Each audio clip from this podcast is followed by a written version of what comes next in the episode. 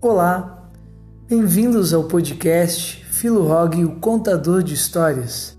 É muito bom revê-los em paz e na alegria e juntos podemos exercitar a mente para ficarmos mais inteligentes. A história de hoje é a de número 19, em nosso nono episódio.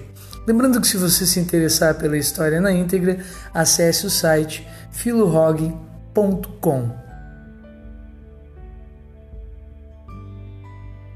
Um rato olhando pelo buraco na parede viu o fazendeiro e a sua esposa abrindo um pacote. Pensou logo em que tipo de comida poderia ter ali. Ficou aterrorizado quando descobriu que era uma ratoeira. Foi para o pátio da fazenda advertindo a todos: Tem uma ratoeira na casa, uma ratoeira na casa.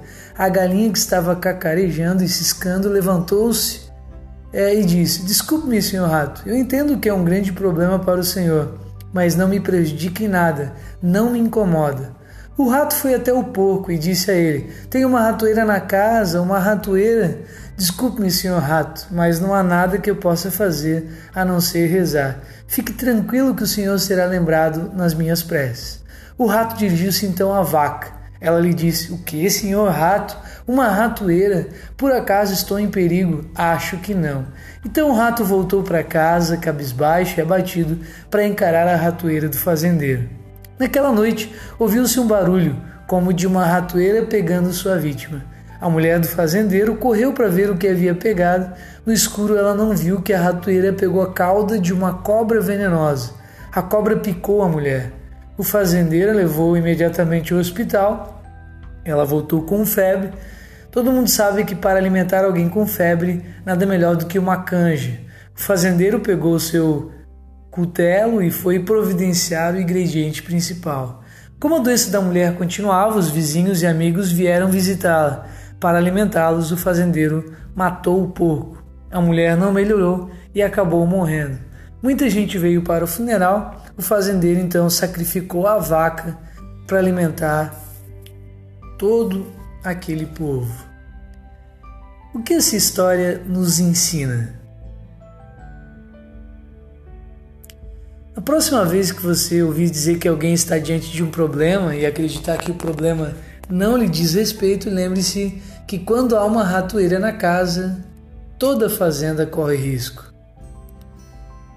E alguns questionamentos: é possível construir uma sociedade melhor e mais humana? O que poderia representar a ratoeira nessa história? O problema dos outros nos importa? Nos afeta?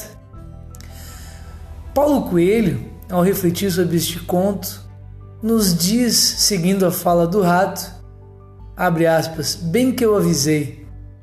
Não teria sido muito melhor se a galinha e o porco e a vaca tivessem entendido que o problema de um nos coloca, um de nós coloca todo mundo em risco?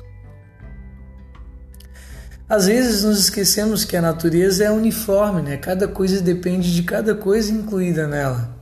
Você deve estar pensando, né? Coitado do rato, tentou avisar a todos da fazenda, queria morrer, pediu ajuda, mas todo mundo virou a cara e no final foi o único que acabou vivo, né, que sobreviveu.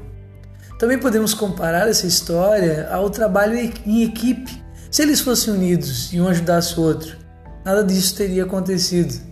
O ser humano deveria se preocupar mais com o seu semelhante. A vida de um envolve automaticamente a do outro, principalmente o que estão perto, o que estão perto de nós.